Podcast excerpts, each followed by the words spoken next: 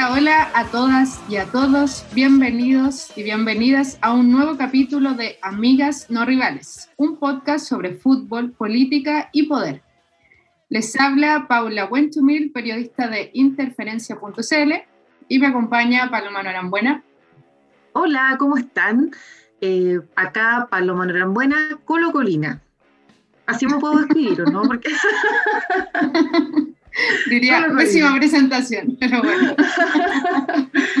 no, no, pero eh, claro, para los que no me conocen, esto es como, como el actor de Los Simpsons, pero quizás me conocen porque, ¿cómo se llama el actor de Los Simpsons que siempre dice, quizás me han visto por películas como, yo fui directora blanco y negro hace unos años atrás y actualmente soy vicepresidenta de una fundación tan vinculada a fútbol. Así que ya coloco. Uy, podemos hablar de eso muchas horas. Oye, pero estamos con un invitado hoy día. No está Paula, profe. No está Paula, profe. La profe nos tuvo que dejar por temas de agenda, así que le mandamos muchos saludos y esperamos tenerla en algún capítulo de invitada o que nos acompañe.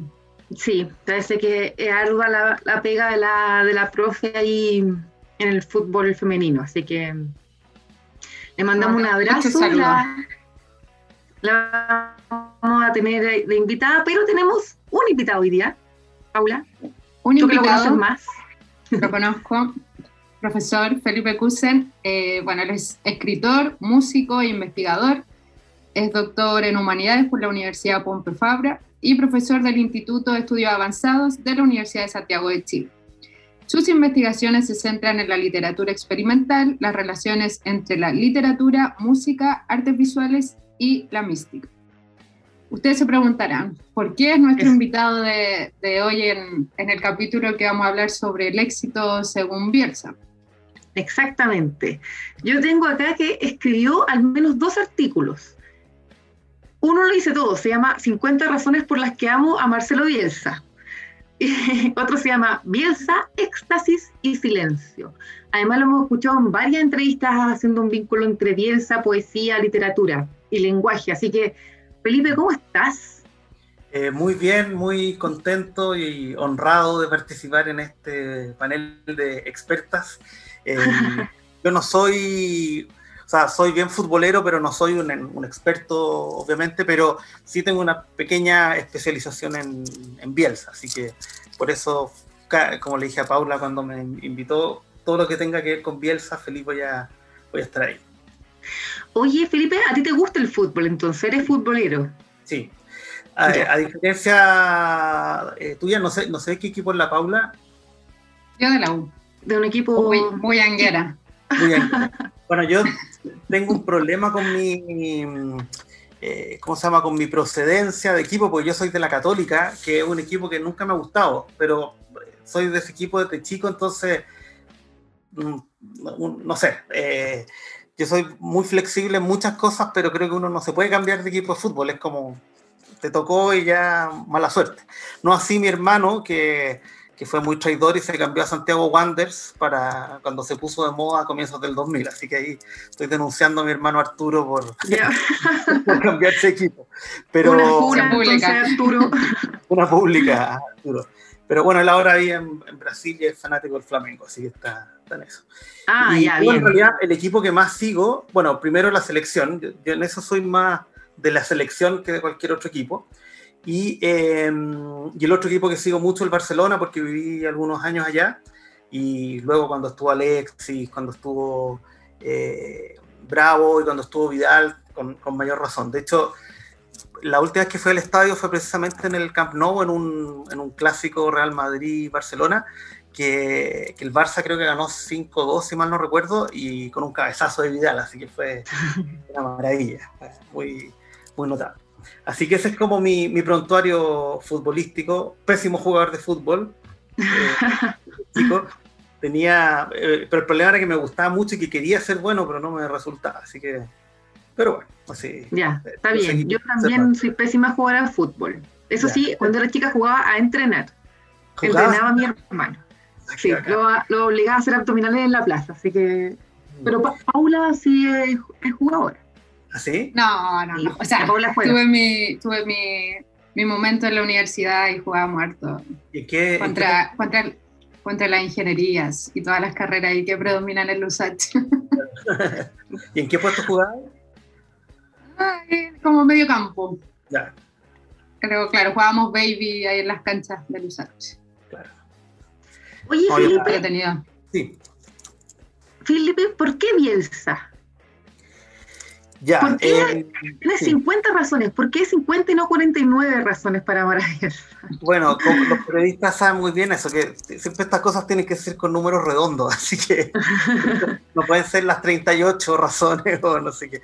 Me pidieron 50. Quien me lo pidió fue un periodista muy futbolero, eh, Roca Balbuena, eh, que fue compañero mío en, literatura y nos conocemos hace mucho tiempo y también es muy eh, fanático de, Bielsa.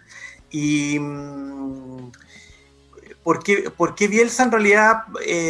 yo debo decir que cuando llegó Bielsa a Chile yo conocía poco de su, de su trayectoria. tenía muy vivido el recuerdo del, del Mundial del 2002, que, Argentina tuvo un fracaso así muy grande. Y, me acuerdo que me llamó mucho la atención porque eh, me, acuerdo mucho de cómo jugaba Argentina en esa eliminatoria. Estaba jugando un nivel pero increíble. O sea, ganaron, ganaron las eliminatorias, pero así de manera muy fácil. Y fue Creo que fue el primero, ¿no? En clasificar el primero en, esa eliminatoria. Eh, y me acuerdo que nos barrieron, así. Entonces fue muy raro que, Argentina eh, fracasara. Y me acuerdo, claro, típicas discusiones de la prensa que, tenían que jugar eh, Crespo y Batistuta y Bielsa se negaba a, que, a que jugaran juntos. Pero no, aparte de eso, como que no tenía más, no sé, mayor, mayor referencia a él. Y cuando vino la, la, debacle, ¿no es cierto?, de la segunda etapa de, Nelson Acosta y trajeron a Bielsa, eh, yo la verdad como que estaba eh, expectante, me tincaba que sería mejor que Nelson Acosta, pero eh, en realidad, no sé, claro, igual ya era un momento interesante ya porque venía la, la selección eh, eh, sub-20, que, le había ido muy bien en el, en el Mundial de, de, Canadá, si mal no recuerdo, 2006. Y entonces, claro, se veía que, que podía venir un recambio y, sabía que era bueno que estuviera Bielsa, pero claro, eh, no, no, sabía mucho más. Entonces me fui enamorando del personaje rápidamente y y, hubo un par de cosas que me llamaron mucho la atención y que encontraba interesantes. Primero, eh, esta relación con la prensa que, que, a mí me, me, parece muy atractiva, ¿no es cierto? Este rechazo a, a, a, darle la entrevista al periodista amigo o, o, filtrar información o, no sé, o tratar de, de utilizar a la prensa para, para su favor también como lo hacen muchísimos entrenadores o futbolistas, ¿no es cierto? Esa cosa tan estoica, como media de monje, así, me, parecía muy, muy atractiva. Eh, me parecía muy atractivo. ¿Perdón? No, no, eh, o sea, incluso dicen que una vez Bielsa se fue a un, creo que hizo como una, se fue a un convento, creo. Yo, yo lo leí, lo, leí alguna vez y, estuvo en una especie de retiro, claro, en el campo ese ahí cerca de Rosario, eh, los años previos a que lo llamaran en Chile. Claro, un, retiro medio especial porque está lleno de videos y millones de partidos. Y, claro, eso me pareció muy, muy atractivo. lo de la prensa eh, me, gustaba mucho que fuera tan así, tan border con, con ellos. Eh, todo esto que, que, se decía que iba a ser un fútbol muy ofensivo, por supuesto, también me parecía interesante pero cuando ya me empecé a enamorar del personaje fue ya para eh, cuando mm, comenzó a, o sea, comencé a escuchar más sus su conferencias de prensa y ahí fue realmente cuando ya me encantó.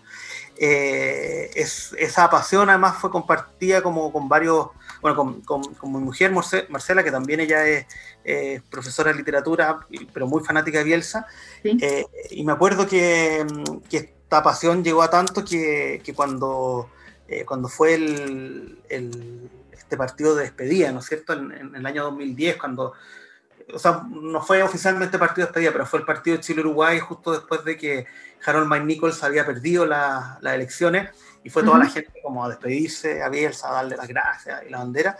Eh, fuimos, fue, claro, fuimos a ese partido y fuimos con dos amigos muy queridos, con Felipe Sandón y Catalina Rengifo. Les mando muchos saludos porque son también unos bielcistas eh, acérrimos. Y, nada, entonces como que está, es, una relación al final súper emotiva, ¿no es?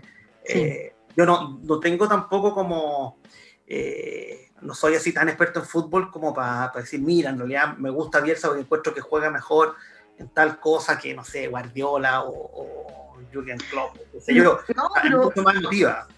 Pero, pero está perfecto. Por eso te preguntaba al principio si, te gustaba el fútbol, porque, em, porque las personas suelen pensar que para hablar de fútbol, en realidad uno tiene que saber técnicamente de fútbol. Y eso no es así, el, fútbol impacta nuestra, nuestra vida, tiene diferentes dimensiones. Claro. Eh, bueno, después podemos hablar un ratito más, pero está en salido del horno un tuit de la Karina Oliva, ¿cierto? Donde se compara con Bielsa y, y denota un poco, ¿cierto? A, Costa, que también lo podemos hablar, vamos a hablar. Entonces, por eso te, te preguntaba si te gustaba el fútbol, porque eh, justamente el fútbol no, no, no, tiene que por qué tener solamente la mirada técnica y, y, y Bielsa sobre todo tiene hartos coletazos o ha producido hartos coletazos o, o, se puede observar en varias dimensiones, ¿cierto? Políticas, sociales, culturales, literarias, en este caso, que es lo que vamos a hablar. Exactamente. no, y es, eh, no, y, hay algo muy interesante. Yo me paso la vida en general investigando sobre cosas muy extrañas que, que a muy poca gente le interesan y con las que tengo muy pocos interlocutores. Pero en cambio, claro, eso me gusta del fútbol, es que tiene como libertad que cualquiera puede decir cualquier tontera y, eh, o, o, cualquier cosa brillante, no sé, pero es algo como muy compartido. Eso me gusta mucho del fútbol, como, eh, es como también. Como, como, es una opinión es democrático jugar fútbol y hablar de fútbol es un ejercicio democrático. Claro, exactamente, muy democrático, sí. Oye, cuando, cuando la Paula me contó que, que tú vinculabas harto literatura, poesía y bielsa, y lenguaje, palabras, ya podemos ir ahondando, yo me acordé de que Bielsa no habla inglés. Y que tiene que tener un... ¿Ah? Ni francés. Ni francés. Y que tiene que tener un traductor constantemente. Yo me imagino lo difícil, o sea, si, si para uno en general es difícil aprender un idioma, más que aprenderlo, lograr comunicarse bien con el idioma. Mm. Hay una serie que se llama Modern Family, donde actúa eh, Sofía Vergara, que en su personaje habla muy, muy, muy, muy, muy mal español, o sea, inglés. Y ella en un momento, en un capítulo, se ofusca y le dice a su marido, al Bondi, que no me acuerdo cómo se llama el actor, eh, dice, eh, es que yo no, no, ustedes se ríen porque yo no puedo hablar en inglés, pero yo en español soy una mujer inteligente. lo, dice de una muy cómica, porque en realidad no se, no, no se puede expresar bien en, en, inglés. Y además Paloma lo interpela como y a ver cómo le diría a ustedes hablando en español. Exacto, claro, si ustedes son simpáticos e inteligentes hablando en español. Exacto, claro. Ah, mira, sí, es buena esa Y entonces, Bielsa no habla inglés, no habla francés. Yo me imagino lo difícil que debe ser para él, a lo mejor incluso hablando el idioma, mm. poder comunicarse de la forma en que lo hace mm. y lo difícil que puede ser para sus traductores incluso. Y toda esta checa había un traductor que se llama, no tengo el nombre, Salim Lamrani. Exacto. Que, que, creo que es profesor de, o se fue, era profesor de la Sorbona. Sí, es doctor en, literatura y cultura iberoamericana, algo así, y, publicó un libro, yo lo tengo pero todavía no lo he leído, sí. Y es totalmente un erudito. y fue alguien que dejó su carrera universitaria por, por ser traductor de Bielsa. Oye, ¿y, y, él es traductor ahora de Bielsa en el Leeds? No, fue, fue traductor en. ¿Cómo se llama? En el Marsella. Y no sé si alcanzó a estar en el Lille. Y, creo que estuvo en la primera etapa en el Leeds, si mal no recuerdo. Pero estuvo como dos años con Bielsa. Eh, porque además Bielsa después ha tenido otros traductores y ha tenido algunos problemas. Eh, porque la impresión que yo tengo, no sé si francés, pero al menos eh, inglés yo creo que comprende un poco.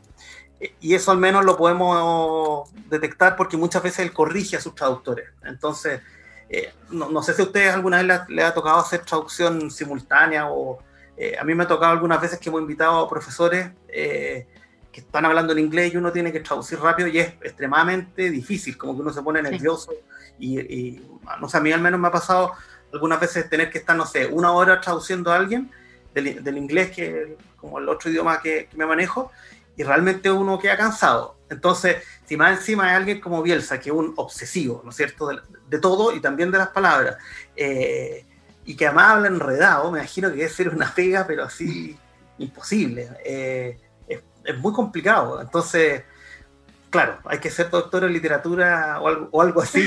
para, traducirlo. no sé. Oye, ¿y cómo se vincula la literatura, la poesía y Bielsa? Sí. Acá tengo que hacer una explicación más o menos larga, pero espero que me tengan eh, paciencia, porque tiene que ver con, con, un poco con la perspectiva que yo me acerco a la poesía y también a la mística, que, voy a explicar por, por qué. Em, eh, yo lo que más estudio dentro de la poesía es lo que se llama la, como la poesía experimental, que, que, es poesía donde la materialidad de las palabras se trabaja a nivel visual, a nivel sonoro, o se, o se rompen las palabras, o se juega con la sintaxis, etc. Se hacen cosas raras con las palabras. Por ejemplo, no sé, Vicente Huidoro en Altazor es un ejemplo muy claro de, de esa manera de, de, trabajar el, el lenguaje. Y la otra cuestión que me interesa mucho y que he estudiado bastante la mística, y especialmente una línea dentro de la mística que es la, la, teología negativa. La teología negativa una línea que nace en el siglo V con Dionisio Areopagita, que básicamente dice que de Dios no se puede decir nada. O sea, Dios es tan grande eh, que cualquier palabra humana como que rebota, ¿no es cierto? Entonces dice que a Dios solo que solo se puede hablar de Dios diciendo que que no podemos decir nada de él. O sea, una especie de lenguaje muy recursivo, lleno de negaciones y que obviamente no dice, no dice nada. Estos son temas que yo he estado estudiando por muchos años, de hecho ahora estoy terminando un libro sobre la nada, precisamente cómo, cómo funciona la nada en la literatura y las artes visuales.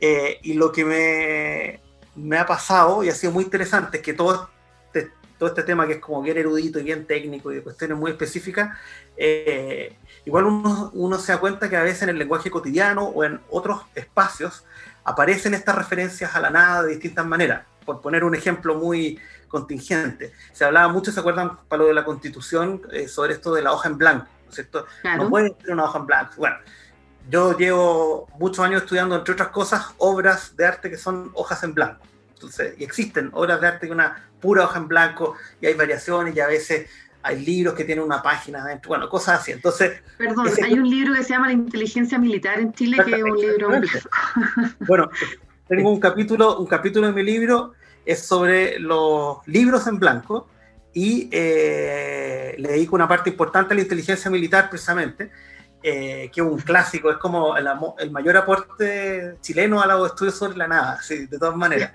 Es un libro que está muy bien hecho, eh, que, no sé si sabes, pero se ha reeditado muchas veces en varios países, en Uruguay, en México y en España.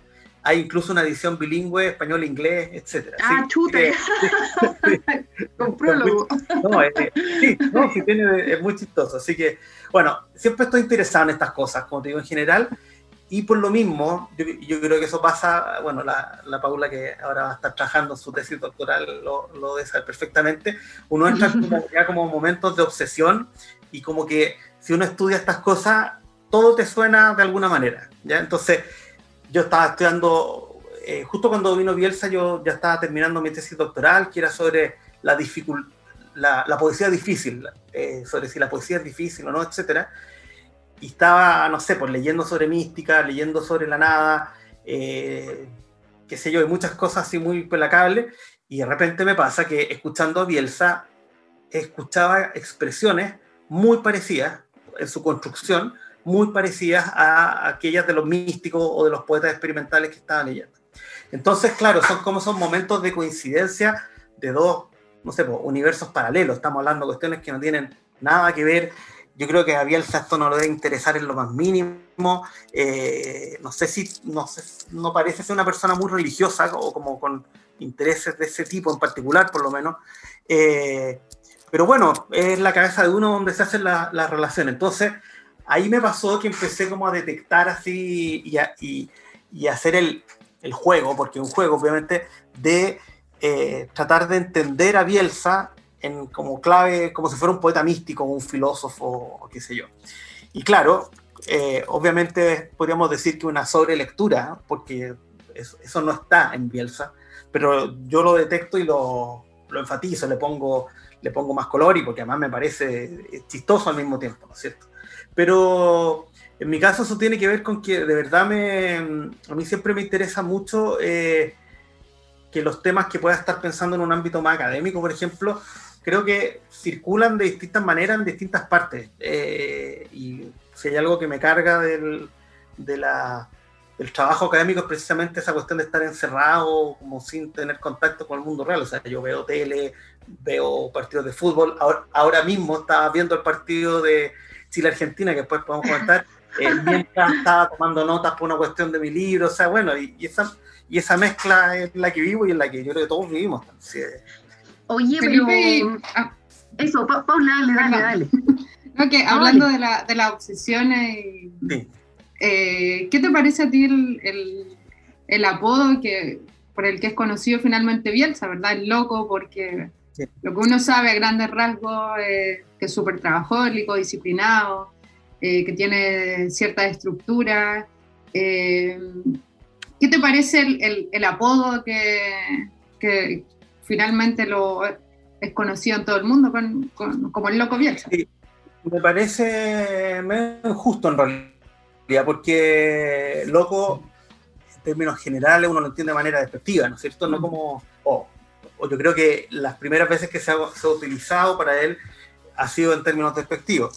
Eh, ahora, yo sí, yo en realidad eh, no sé si sea el, o sea, independiente que ya todos lo conocemos así, ¿no es cierto? Eh, pero no sé si sea lo más preciso para para, para referirse a él. O sea, yo creo que es mucho más claro que alguien con trastorno obsesivo compulsivo o algo así. Eso de todas maneras, eso no nos cae. Ah, o sea, no soy psicólogo, pero yo creo que es evidente, ¿no es cierto?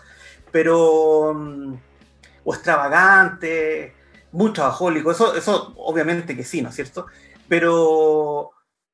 Lo, curioso es que quizás las cosas que parecen más como locura, a mí me parece que son las cosas como más nobles o, más más lindas de él como persona. O sea, eh, esta relación que tiene con la plata, por ejemplo, es bien interesante porque alguien que cobra súper caro, o sea, que no, no, no, no, anda regateando eso, pero después es ultra generoso con sus propios recursos, ¿no es cierto? Entonces, o sea, como que yo creo que él no quiere que se lo caguen los dirigentes y que le paguen menos de lo que merece, pero no es para acumular y acumular y, y acumular, ¿no es cierto? Eh, también eh, como estos gestos así como de cercanía con las personas con que trabajan. O sea, ojalá eso fuera algo que hiciera todo el mundo, ¿no es cierto? El nivel de, de, intimidad y de como empatía que tiene con, por ejemplo, todos los empleados del club en que está y cómo lo adoran, eso para mí es, o sea, no solo no es de loco, es como de ejemplo a seguir. Eh, y claro, lo que, lo que pasa es que yo creo que lo, lo, lo loco eh, es como el contraste en el fondo entre muchas de las cosas que él hace y un ambiente que en otros aspectos es tan chanta como el del fútbol, ¿no es cierto? O sea, de, sí, totalmente. Claro, o sea, como, o sea, en términos, ¿para pa qué hablar de robos o de acosos sexuales o de un millón de cuestiones que son horribles del fútbol como actividad, ¿no es cierto? Eh, entonces, como estos gestos decentes de, de Bielsa son como, son como aún más eh, llamativo. Eh, yo creo que hay un, eh, un, ejercicio como muy fácil como para pa entender esto, es como si uno piensa eh, respecto a la figura de San Paoli, por ejemplo, que es un entrenador que a mí me gusta mucho y, y encuentro que Chile jugó increíble los años que estuvo con él, pero en, no, no va a ponerse como moralista ni nada, pero solamente en términos profesionales. Si uno piensa con San Paoli, la cuestión de estar negociando siempre los eh, que le subieran el sueldo justo antes de jugar el partido, que no sé cuántas veces se lo subieron. Eh, esta cuestión como tan ratona con la plata, después mandarse a cambiar de un momento a otro, o sea, si es por sí. loco, o, sea, es, eso me parece eso mucho, loco. mucho, claro, más penca, no sé. Sí, eso me pasa. Y, claro, y, es heavy porque a Bielsa muchas veces se le ha dicho que Bielsa no ha ganado nada. O sea... Muy poco, claro. Porque, porque en, esto que, que, tú estabas comentando, en realidad, claro, Bielsa tiene, tiene como, como otro como otro objetivo más allá del triunfo, ¿cierto? Del, triunfo mismo, incluso tiene, tiene, tiene todo, ¿cierto? Una, eh, un, un, pensamiento. exacto, respecto al triunfo y al fracaso. Y, y, claro, puede ser visto como un loco al, al, al, considerar que el éxito, eh, por ejemplo, no va de la mano con la felicidad, que lo ha dicho. Y para mí es bastante decidor mm. que Arturo Vidal hable mal de Bielsa. Sí. O sea. Qué bueno que, bueno que lo mencionas porque el único que no habla bien en general de la selección. Eh, Exacto, porque son dos, dos contracaras del fútbol en el fondo, un deporte por sí competitivo, donde uno en realidad busca, uno, un jugador, eh, ve el éxito probablemente como ganar, ganar torneos, etcétera, y el técnico Bielsa que, que en realidad tiene, tiene otra otra connotación respecto al fracaso, al éxito y, a la felicidad. Pues él mismo dice que más o menos que la felicidad es inversamente proporcional al éxito. Claro, sí, sí. Y, puede ser. Oye, a propósito de, eh, de lenguaje, eh, de literatura, poesía, en, realidad Bielsa es un gallo bien, eh, ¿cómo podríamos decir? Bien preocupado del lenguaje. Y, y de las, y de la, oye, yo no sé literatura, pero eh, leo nomás literatura y de, y de expresiones que no sé si podríamos decir que son mm, em, como simbólicas, como utilizar símbolos. Por ejemplo, yo me acuerdo que una vez eh, él habló hace poco, como que recordó cuando a Crespo, al jugador argentino, em, creo que a Crespo cuando en su época más juvenil le mintió. Bielsa. Y le dijo como, no, tú eres muy maduro, como para darle confianza en el juego. No, pero si tú ya eres un hombre muy maduro, no sé, mm. etcétera, así que andas a jugar. Y después lo encontró a Crespo en su época ya madura. Y Bielsa genuinamente le dice como, oye, pero estás muy maduro genuinamente de forma eh, súper feliz. Eh, parece que Crespo se sintió muy mal porque notó que Bielsa le había mentido la primera vez. Mm. Y Bielsa recordó ese hecho hace poquito, dándole un mensaje en realidad como a los padres respecto de que los hijos le tienen que decir, poniéndose él en posición como de padre, diciéndole que los, en realidad es importante la forma en que los hijos uno le comunica algo y, me, pareció súper, porque de eso pasó muchos años, muchos años. Y también me, no, cuando, cuando vi eso no pude dejar de recordar cosas como cuando Piñera, en el 2010, en su campaña, dijo que él algo hacía, como que su intención era hacer como, era hacer a Chile lo que debe ser a Chile, algo así, y Bielsa después eh, no, no, sé si Bielsa dijo, alguien escuchó que Bielsa dijo que en realidad le decía a los jugadores que él quería hacer a los jugadores lo que Michelle Bachelet era a Chile. Mm. Entonces, él tiene un uso del, del lenguaje súper, y de, la palabra, y de la precisión de la palabra súper, súper acabado. Sí. Eh, mira, eh, estoy totalmente de acuerdo con, con lo que dices, porque además, em, a ver, a mí lo que, lo que define a un poeta, eh, y no estoy diciendo que Bielsa sea poeta, pero... Eh, pero lo es. Claro, no, pues, pero, pero lo, lo, que, o sea, ¿qué tiene, ¿qué tiene en común un poeta o un místico? ¿Ya? Eh, y pues, vámonos al caso del místico, ¿no es cierto? El místico es alguien que por y da lo mismo la religión, la cultura, incluso muchos místicos fuera de la religión, etc. Pero alguien que tuvo una experiencia muy fuerte y que siente que no tiene palabras para expresarla, así básicamente, ¿no es cierto? Alguien que siente que no tiene palabras para expresar algo es alguien que tiene conciencia de las palabras, ¿no es cierto? Y conciencia que las palabras no sirven para decir cualquier cosa o no sirven... Eh, eh, o no pueden reemplazar así nomás la experiencia que se quiere dar cuenta. Y un poeta, en el fondo, tiene que tener esa misma conciencia. En ese sentido, uno podría hacer una oposición, poniéndome en la cabeza de Bielsa, ¿no es cierto?, entre el modo en que él piensa el lenguaje, eh, que tiene que ser preciso, eh, que tiene que ser eficiente, además, eh, versus el uso del lenguaje de los periodistas o los políticos, por ejemplo, él siempre hace esa, esa oposición. Entonces, acá, acá nos enfrentamos a un problema, porque uno pensaría en términos generales, bueno, la persona más eficiente con el lenguaje el que dice la mayor cantidad de cosas con menos palabras y de manera más unívoca, ¿no es cierto?, más, más clara. Pero el problema es que la cabeza de Bielsa y la cabeza futbolística de Bielsa está en un nivel de complejidad altísimo, ¿no es cierto? Y las palabras no le, no le bastan, ¿no es cierto? Entonces, por eso, que igual, y ahí es donde, y por eso yo hago esa relación, este, esta como crisis, este, este desfase, lo que él está pensando y lo que quiere expresar, lo lleva a decir cosas incoherentes, a darse unas vueltas, pero así enorme, ¿no es cierto? Eh, y a ser muy poco eficiente en general en términos de, lenguaje, eh, es decir, muy poco directo, ¿no es cierto? Bielsa rara vez va a responder algo sí o no, ¿cierto? Va a hacerse cargo como de toda la pregunta, etc. Y hay una anécdota que para mí es como muy clara de esto, que una vez estaba con el burrito Ortega y, eh, o sea, no, eh, alguien lo vio como muy complicado, eh, como así pensando, y él dice, y le preguntan, ¿qué te pasa? No, es que tengo que explicarle al burrito Ortega un, un concepto futbolístico que me, tocó, que me tomó muchas horas en desarrollar en dos minutos, no sé. La, dificultad de, de, de, sintetizar. Entonces, claro, ese, ese es un problema de lenguaje, pero las personas que no tienen conciencia del lenguaje dicen cualquier cosa nomás y siguen. Alguien que está obsesionado con el lenguaje como Bielsa se enrolla y por eso tiene un estilo tan enredado y se da tantas vueltas y, y, claro, y al mismo tiempo hay momentos en que llega como una síntesis o unas metáforas así muy felices, como muy, muy bien logradas también, ¿cierto? Eh, Exacto.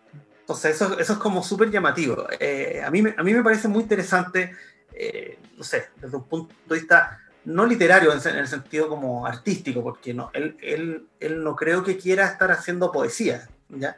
Eh, quizá incluso si le dijeran eso, lo encontraría nada que ver, ¿no es cierto? Pero sí, eh, eh, pero sí tiene, tiene como ese impulso, ¿no es cierto? Esa, esa, esa manera de ver, el, de ver el lenguaje en el que cada palabra tiene un sentido, que no es llegar y cambiar una palabra por otra, etcétera. Y eso, eso, como te digo, más que algo literario en términos lingüísticos, así más, más amplio, eh, me parece súper eh, súper relevante y muy raro, además, en el ambiente futbolístico, porque pensemos además que el ambiente futbolístico es o bien el lenguaje eh, así como más, más rancio de, de, periodistas deportivos varones, ¿no es cierto? Porque son ya en, en, su mayoría, ¿no es cierto? Eh, llenos de clichés, pero ya al nivel así más... Hablan como argentino, además. Por ejemplo, para empezar, cosa, como revista de, muchos periodistas deportivos chilenos que me parece como patrón. Eh, y los propios futbolistas que en general, lamentablemente, tienen mala formación lingüística, ¿no es cierto? Entonces, como que responden como muy cortados y todo. Son, eh, son pocos los, los futbolistas que tienen como una elaboración mayor a nivel de, lenguaje. Entonces, que en un panorama como tan pobre lingüísticamente aparezca alguien como Bielsa es como una cuestión muy extraña, muy, muy extraña. Oye, además que... Ah, dale, Paula, dale, dale, dale. No, que volviendo al tema de, del éxito que, comentaba la Paloma, eh, bueno, nosotros este capítulo le, le, llamamos el éxito según Bielsa. Y algunas personas y nuestros seguidores de Interferencia nos comentaron eh, qué era para ellos eh, este, este éxito según Bielsa. Mm. Y algún, te quería comentar algunas de estas respuestas para que también nos des tu opinión. Y, por ejemplo, Joseph Gutiérrez dijo su locura. El tipo es un obsesivo del fútbol. A varios jugadores les dio tips para mejorar su juego. Eh, Lalo Barrientos, metodología. Ops Mauricio eh, dice sería y trabajo. Y bueno, otro comentario dice dónde puedo ir el podcast. Lo pueden escuchar ahí en, en, Spotify. importante, vamos a tener que después decirlo. Ajá, así que para ti, Felipe, ¿cómo, ¿cómo crees que el éxito o cómo definiría el éxito según Bielsa? Sí, em, bueno, una primera cosa que diría que a mí personalmente la, esta cosa como derrotista eh, de Bielsa no es particularmente lo que más me atrae de él y a veces encuentro como que lo exagera o, no sé si él, pero sus seguidores como eh, romantizar eh, excesivamente una derrota. Yo creo en, eso y, en eso Bielsa es bien claro, o sea, a Bielsa le carga perder, no es, no es como y no tiene esta cosa de perdimos jugando, no, perdió y está, está enojado y toda la cuestión. Lo que pasa es que parece que tampoco le gusta ganar, porque tampoco se, lo, lo conforme. De hecho, las veces que uno ve más exultante a Bielsa no es cuando terminan los partidos, cuando eh, su equipo mete un gol eh, como él lo había planificado. Eso para él yo creo que es una manera de medir el éxito, cuando el trabajo hecho en la semana se ve quizá no necesariamente en el resultado, pero sí en el funcionamiento del equipo.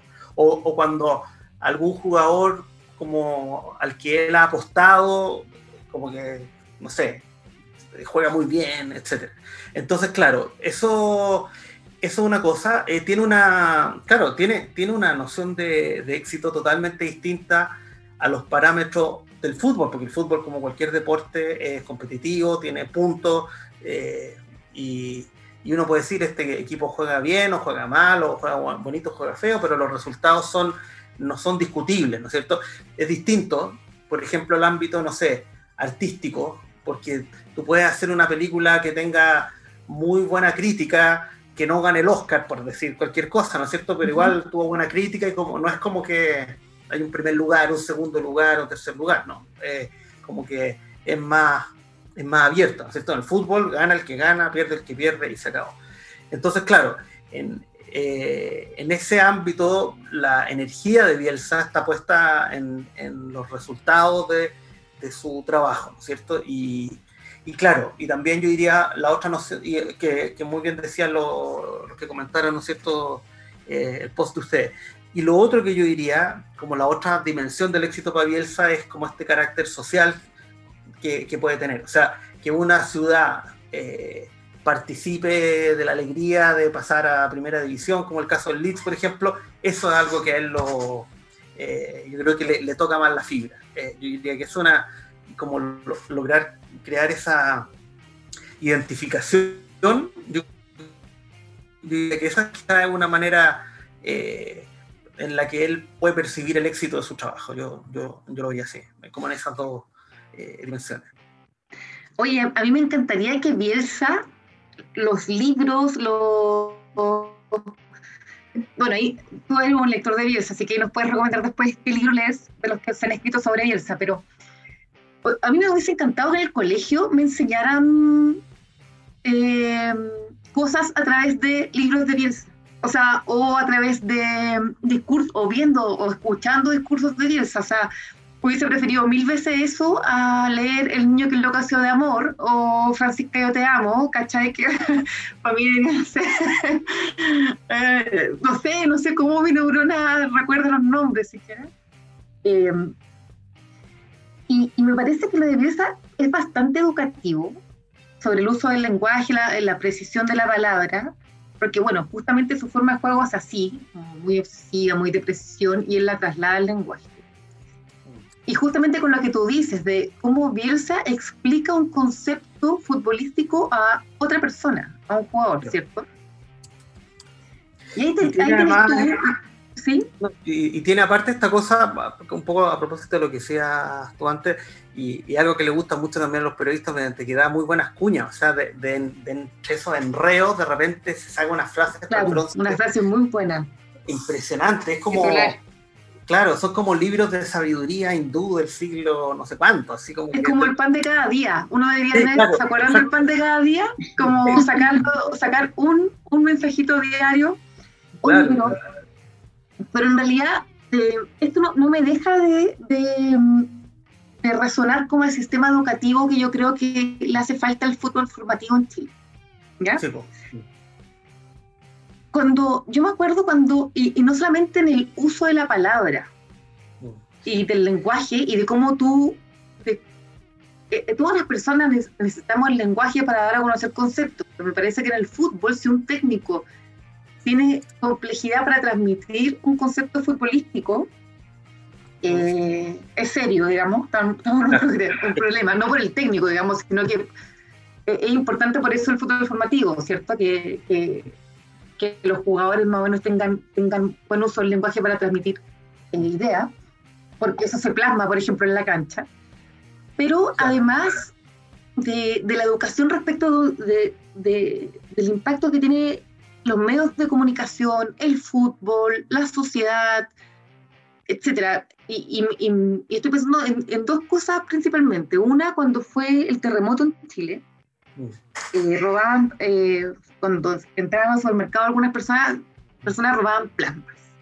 Mm.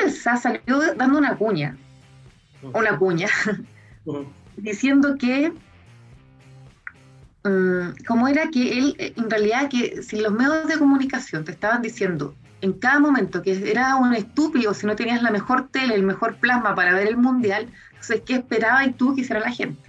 Exacto. Yo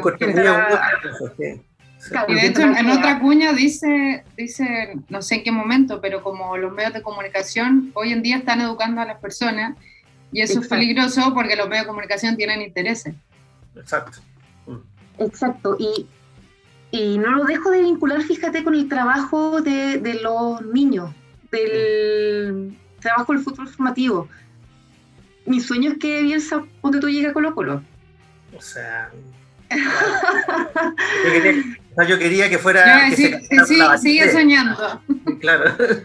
No, pero ¿qué, sabes tú? Porque a mí me gustaría que eso se le enseñara a un niño. O sea, me, gustaría que un futbolista tuviera un buen uso del lenguaje. Por supuesto que la precisión de Bielsa es, es muy difícil para una persona. O sea. Es otro rollo, claro. Pero... Es otro rollo. Pero están, yo veo en Bielsa y en lo que estamos conversando hoy día, tan importante el uso del lenguaje en todas las áreas de la vida. Em, sería tan interesante un buen programa en fútbol formativo respecto al uso de la palabra, del lenguaje. Y, es sencillo, es simplemente ver, por ejemplo, entrevistas a un técnico de fútbol. No, no tenéis que, ¿cachai? No tenéis que eh, irte a un, eh, a una tesis doctoral que le, le, tenéis que pasar a los cabros chicos para que lean. Basta con que les pongáis una, un, un, unas cuñas de Bielsa. Vez yo vi un video donde salía Trueba, el director de cine español, hablando con Guardiola, ponte tú. Exacto, y, Guardiola hablado, hablaba en conceptos futbolísticos respecto al liderazgo, de cómo conformar equipo, siempre usando fútbol. Entonces encuentro súper súper interesante el, el, vínculo, sobre todo que tú haces con, desde Bielsa con fútbol, el lenguaje, la literatura, digamos, es un eh, súper súper interesante. Sí, y, a propósito de lo que decías tú de, esto de las teles, en el terremoto y todo, también yo pienso, todos somos súper, eh, todos, me incluyo obviamente, súper severos con Vidal cuando se manda un embarrado, qué sé yo, eh, porque varios, vaya que se las manda y, además como momentos claros, o sea, tiene un timing horrible. pero, independiente de eso, eh, oye, o sea, ya, obviamente que hay jugadores que están en las mismas circunstancias que no se mandan tan tan cagados, qué sé yo, pero veamos a alguien como Vidal o como Alexi, etcétera, que desde los 15 años han estado dándole y dándole, y también estáis pololeando con no sé quién, te compraste tal auto, y entra en una cuestión, o sea, que, hayan jugadores que después de 15 años no estén pensando en el auto y en la discoteca y en la tontera, es un milagro, O sea, es como. O sea, estás en un ambiente donde todo te dice que tienes que hacer eso, que gastar la plata en no sé qué. O sea, como te digo, juzgamos mucho eso, y claro, pero, en realidad estamos pidiendo eh, eso de, nuestros, de nuestros jugadores también. Entonces, es como una cuestión bien bien disociada. Eh, es como lo que pasa, a mí me da mucha risa lo que pasa ahora en la pandemia, que eh, encuestan a la gente y dicen todo, no, eh, tienen que ser medidas más, cosas más, medidas más, más rígidas y que no se deje salir a nada y todo. Está toda la gente en los malls igual, entonces como, ¿qué, quedamos? Así que... Sí, yo creo además que, que, Bielsa, bueno, aparte tiene muy buena relación con los niños, así heavy, como que cacha esa cuestión de que no están maleados, o, con los jugadores jóvenes. En general, los equipos que le va bien es cuando llega y no hay muchos divos y son cabros jóvenes con ganas de aprender así como esponja, y esos son los que más, más enganchan. O sea, si a Bielsa. En, Argentina fue clave, ¿no? En sus primeros. Claro, o sea, exacto. Y, yo creo que si, no sé, si uno viera. Eh, o sea, si uno pusiera Bielsa en el Real Madrid, por decirte, sería un desastre. O sea, no. Igual Real Madrid necesitan un gallo como, no sé, dedicado a manejar egos, que otro, son otros problemas. No, entonces, no, yo creo que el, claro, el potencial formativo de él sería potentísimo. Mm. de todas maneras, más pensando en, como sabemos, los, futbolistas y las mujeres, mujeres y hombres vienen de, principalmente de clases populares. Exacto, y, él yo creo que es una persona muy inspiradora, además, eso, eso es lo otro, es que es muy interesante, eh, una palabra que es muy siempre y en estos días también, ¿no es cierto? La, la idea de la autoridad, ¿no es cierto? Uno siempre tiene como y particularmente en estos momentos. Pero que, algo muy interesante de Bielsa es que su autoridad se hace sentir, o sea, casi nadie se la disputa. Alguien como Vidal es alguien que, que se fija, pero Bielsa, por lo que yo entiendo, no era un entrenador muy restrictivo. Eh, en el sentido de que no los dejara salir o, qué sé yo, pero comparativamente el periodo donde menos embarraban quedado en la selección. Es heavy, es muy heavy esa diferencia, ¿cierto? O sea, Después, claro, después a Borgi le decían lo del asado y la cuestión, también ahí como que le, cargaban la mano con eso. Pero objetivamente, no sé, las embarradas que quedaron en la época de Bielsa fueron súper pocas.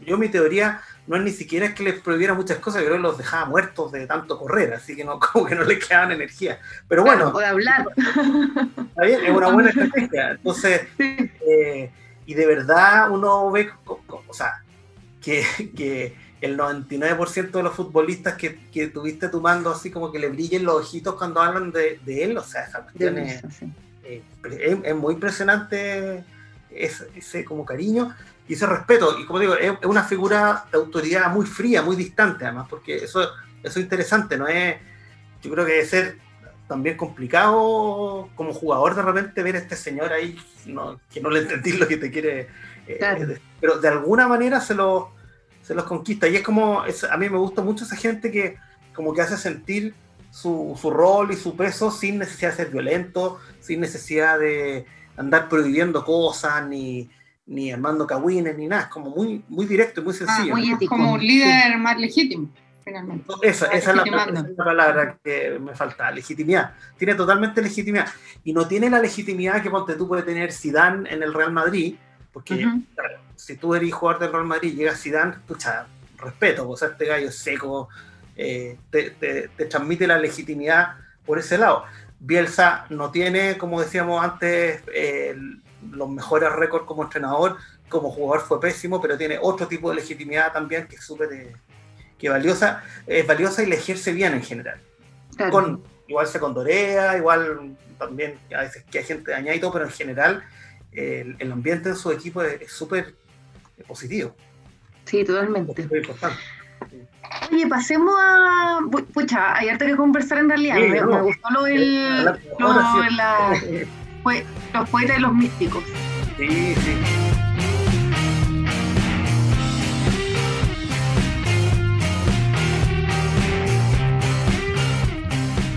Pasemos a nuestra segunda sección de contingencia, donde comentamos un poquito de lo que pasó en la fecha y bueno, esta fecha sabemos el fútbol nacional está detenido por Copa América, bueno, eliminatorias que fueron hace poquito también y también eh, la Eurocopa, que bueno, fue el, tema de desvanecimiento de Eriksen también, que fue súper impactante el fin de semana pero tampoco vamos a salir del tema Bielsa, porque como decía la Paloma anteriormente, este fin de también tuvimos elecciones y de, gobernadores, ¿verdad? Y, y, no podemos dejar de lado el tuit que publicó hoy la, la, candidata que perdió, Karina Oliva, cerca de Bielsa, la, la analogía que hace.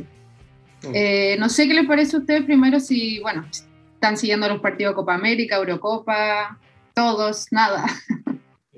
Sí, pues, Copa América, eh, no Eurocopa, Roland Garros. Y. La ocupadísima, sí. Ocupadísimo, no hay nada más que hacer. Cuando yo era chica, una vez encontramos un ratón en, en el barrio y jugábamos tenis de mentira, por supuesto, con los amigos del barrio y le pusimos el torneo el Roland Ratón. Muy Muy tierno. Oye, no, lo de Eriksen, bueno, terrible.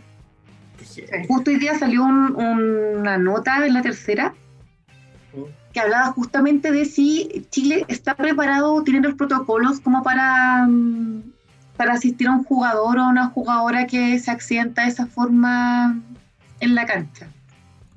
Y creo que la NFP está recién haciendo una, un catastro de si existen death ay, ¿cómo se dice? Death ah, exacto. Y mm, la mayoría de los equipos de la primera, sí, me parece que tienen médicos. Pero no sé si todos tienen, si todos tienen desfibrilador. Bueno, usted lo dice. Eh, máquina, máquinas técnicas. Así que bueno, sería súper importante mm, tenerlo. Yo me imagino que si en primera no hay, en, primera B quizá o ya en segunda edición debe ser, ser más difícil que haya, ¿cierto?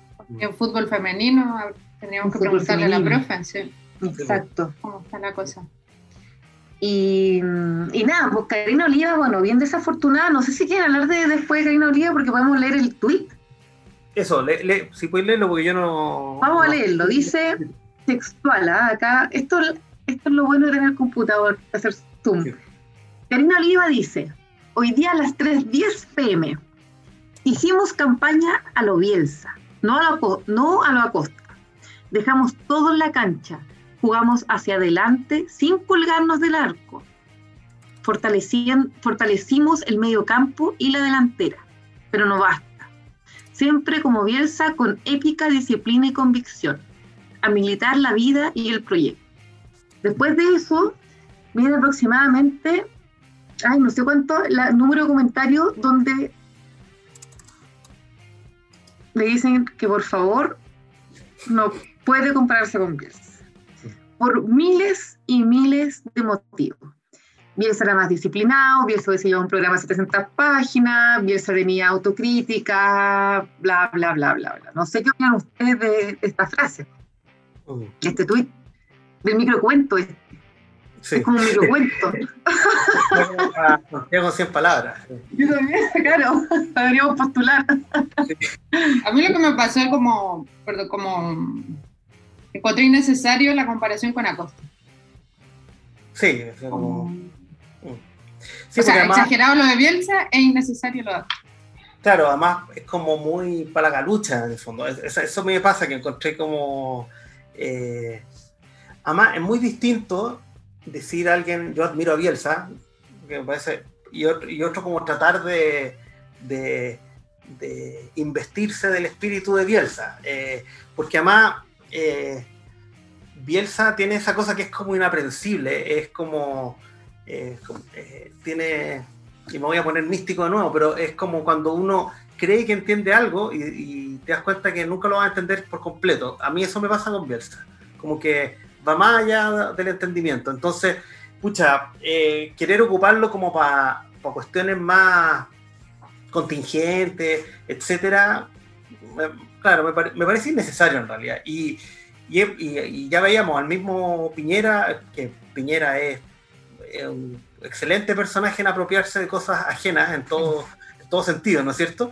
Eh, caía también en eso, ¿no es cierto? Eh, eh, alguien creo que decía así como, o sea, si uno pensara como en los gestos que anunciaron el estallido, la no saludada de, Bielsa a, Piñera fue como uno de los antecedentes clave. Y de hecho en un momento se politizó mucho todo y era muy interesante eso.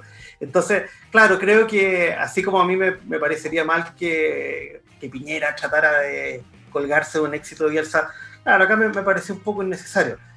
Yo, yo, igual estoy triste porque yo voté por Karina Oliva y, alcancé, a, alcancé a pensar que ganaba, pero bueno, eh, en ese sentido, claro, eso hubiera dicho yo, o sea, e, era, era muy como futbolera la situación, de ir ganando, no sé, 3 a 0 y que te ganen 4 a 3 en el último minuto, porque de verdad el, no sé por qué, pero el orden en que dieron los, los cómputos fue muy, muy extraño. como, pero claro. Eh, pero sí, me, me, me, pareció innecesario. Ahora, que a partir de eso todo el mundo le insulte y todo eso me parece una estupidez. O sea, bueno, y, pues eso tiene que ver ya con Twitter como espacio y como... no, mal Twitter, mal Twitter, porque además todos se las dan de, mm, de comentaristas deportivos. Y a mí me pareció mal que hiciera el guiño Costa y también me, me pareció muy poco, muy anti-Bielsa, eh, justamente mm, eh, no seguir este mandamiento de la nobleza a los medios, ¿cierto? Como justamente apropiarse de Bielsa. eso, es muy poco Bielsa, sí. Es muy poco Bielsa. Y bueno, lamentablemente has comparado a Karina Oliva con Sebastián Piñera, así que vamos.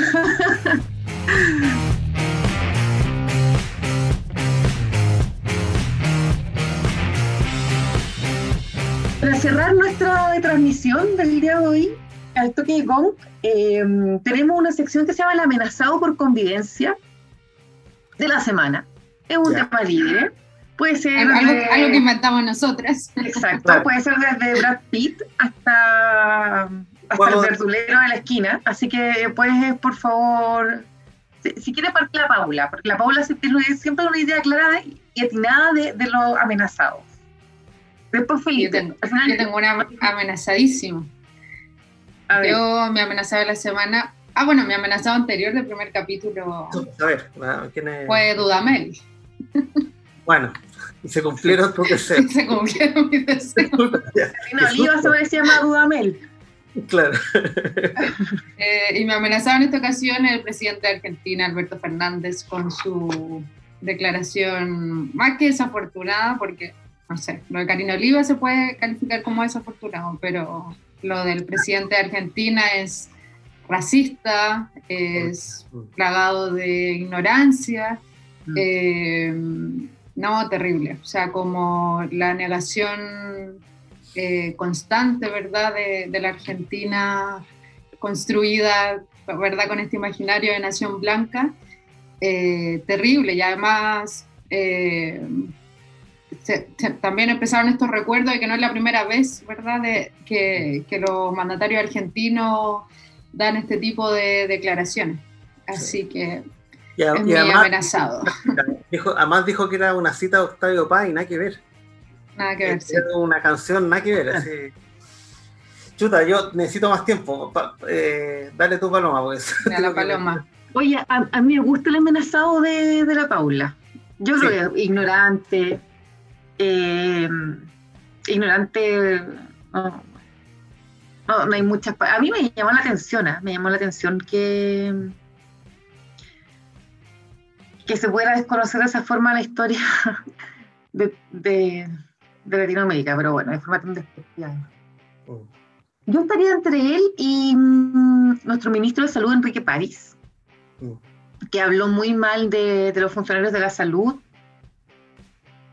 eh, yo ya no tengo palabras por París, por el ministro, la verdad. No, no sé si. Me, imagino que debe estar sobrepasado por la situación. Estamos en una situación grave y bueno, me, parece lo más desafortunado tocar justamente al, personal de la salud cuando, cuando están ahí más, mal al, pie del cañón. Cuando son la primera línea, si debemos poner el nombre. Mm. Así que eso, me, ha amenazado, está totalmente mm, muy, muy en la línea del gobierno de Piñera hablando santeces. Sí. Así que Felipe, no sé si tú te puedes, puedes promover uno o puedes sumarte uno a los dos o a los dos o decir paso. No, me, no, no digo paso. No. Eh, estaba pensando mm, sí, va a ser algo como más, eh, más general, pero, o sea, son varios, pero eh, me pareció muy, muy absurdo en realidad. Eh, no, ya sé, ya, sé lo que quiero decir. Ya. voy a hablar más, más, que de una persona, de un gesto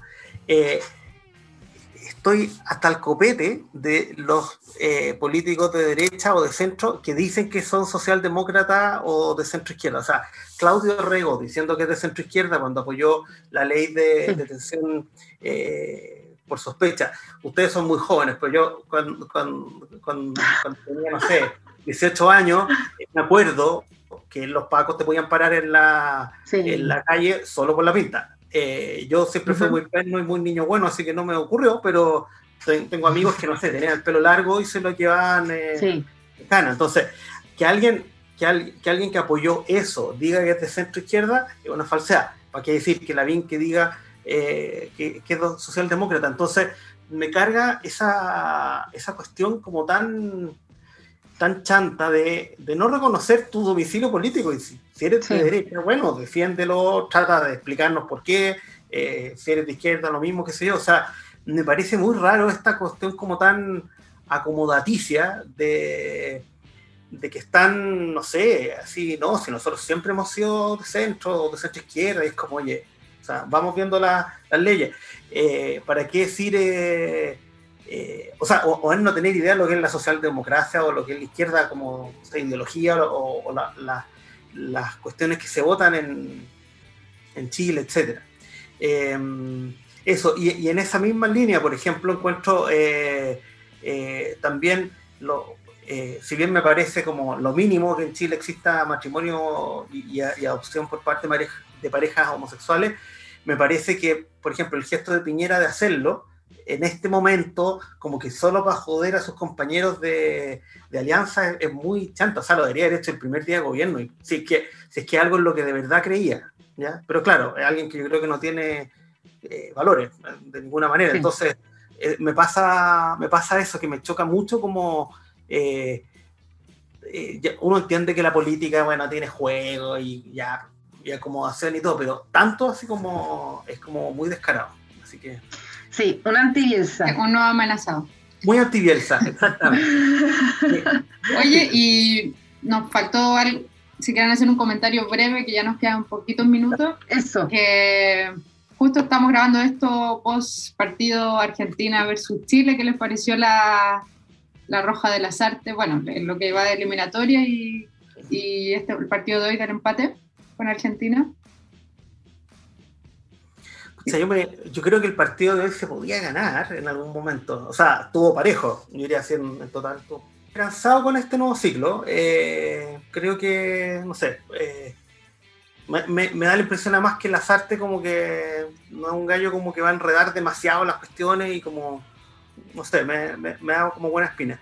Y, y me gustó harto el, el, aunque jugó solo 15 minutos, algo así, el eh, Brenneton, el, el, el inglés, de, que, jugó, que, jugó, de 9, así, 9-9. Y no sé, qué esperanzado que realmente puede servir para algunos partidos, porque eso es lo que más nos ha faltado. Como Alexis siempre se da muy para atrás y se empieza a dar muchas vueltas, entonces eso. Así que.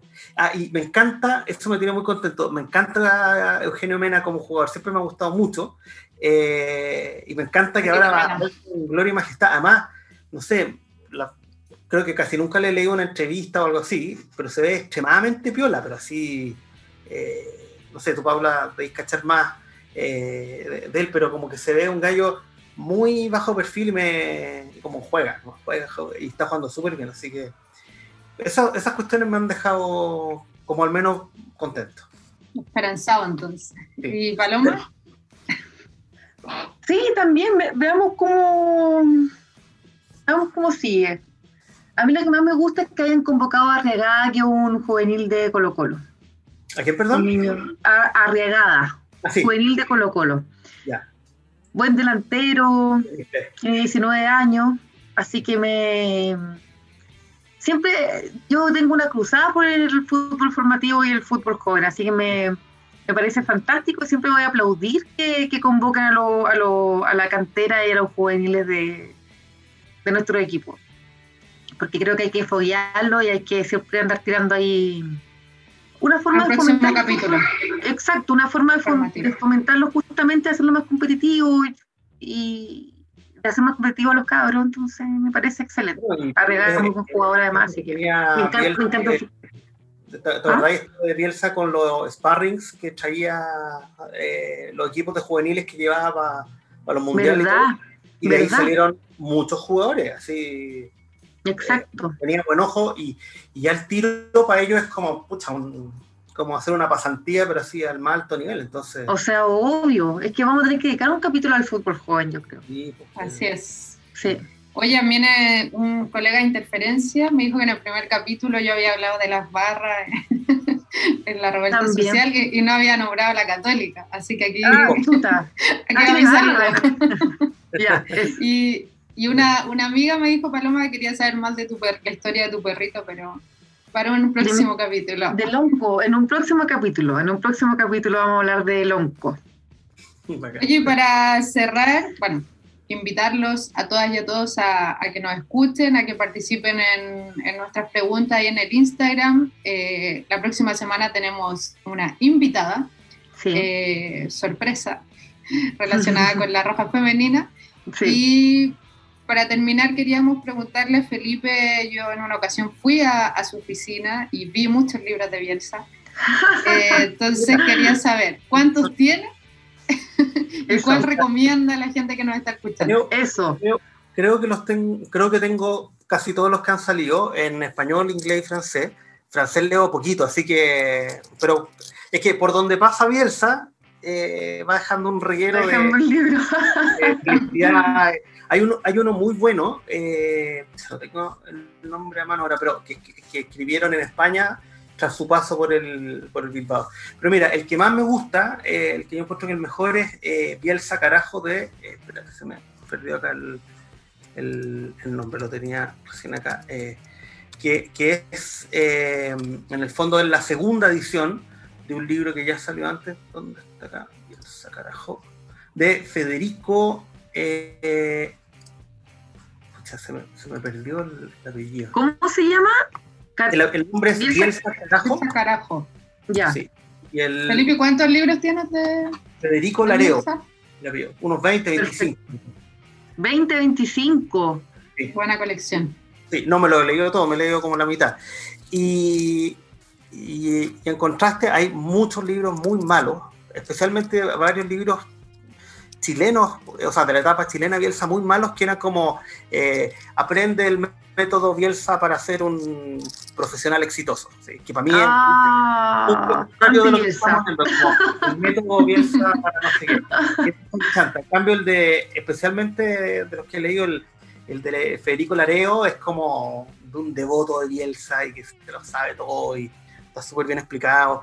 Hay, bueno, hay, hay varios tipos de libros de Bielsa. Hay unos, ponte tú, que interesante, que, que entrevistan a los entrenadores que se han sentido eh, influidos por Bielsa, por ejemplo. Otros bien fomes que son como de puras estrategias, pero son puras como pizarras con formaciones. No, Ujú. claro, no están entretenidos. Y, y otros que son de recopilación de frases y anécdotas, que esos son muy, muy sabrosos también. Así que El pan de cada día. Van de cada exactamente. Sí, habría muy que sacar una versión ahí. Uno al día. Muy bien. Exactamente. Ya, Buen título. Buen título. Pan de Sí. cada día. Listo. Un el- mensaje diario. Por Felipe Cusen. Eso, por Felipe Cus. Bueno, sacó un Weathers, de, en, en, hace un par de años en Weathers eh, un libro también con citas de, de Bielsa que se llama El tiempo te dará la razón. Es un una Ah, selección. sí, sí. eh, Sí. E- Ese lienzo estaba en la despedida, me acuerdo, estaba ahí, lo tenían hartas personas. Exactamente, esa era la Sí, frase. Sí, sí, la frase. Ya, pues, Oye, ya, Sí, la oye, conversación. les agradezco mucho y las felicito mucho por este podcast porque, como hablábamos al inicio, me carga tanto el periodismo deportivo chileno en general, así, y esta cosa, por ejemplo, eh, esta, esta cuestión de las típicas franjas deportivas que tiran esa como música metalera, Sí. esa- lo mismo. hombre, partido de fútbol, eh, me parece horroroso. Yo veo los partidos de fútbol en mi casa, tranquilo, con, la Marcela, muy concentrado, me carga la onda, no sé qué, porque el partido de fútbol es una cuestión importante y, y creo que ustedes están haciendo un gran aporte en ese sentido, sacándole toda esa- todo ese lado chanta eh, de la discusión futbolística. Los, los tenores son los otros que admiro mucho también, que me parece que es un buen un equipo un buen programa. un muy buen programa, pero en general me, me cuesta mucho encontrar cosas interesantes sobre fútbol, así que estoy muy entusiasmado con el programa de ustedes y les agradezco mucho que me hayan invitado. Ya, pues a ver si, si invitamos a los tenores, ah, o no, si, hay otro, otro capítulo ahí. vamos, volvemos a conversar. Gracias Felipe por habernos acompañado en este segundo capítulo. Eso. Y nos vemos entonces la próxima semana. Nos vemos la próxima semana. Peucayal. Chao.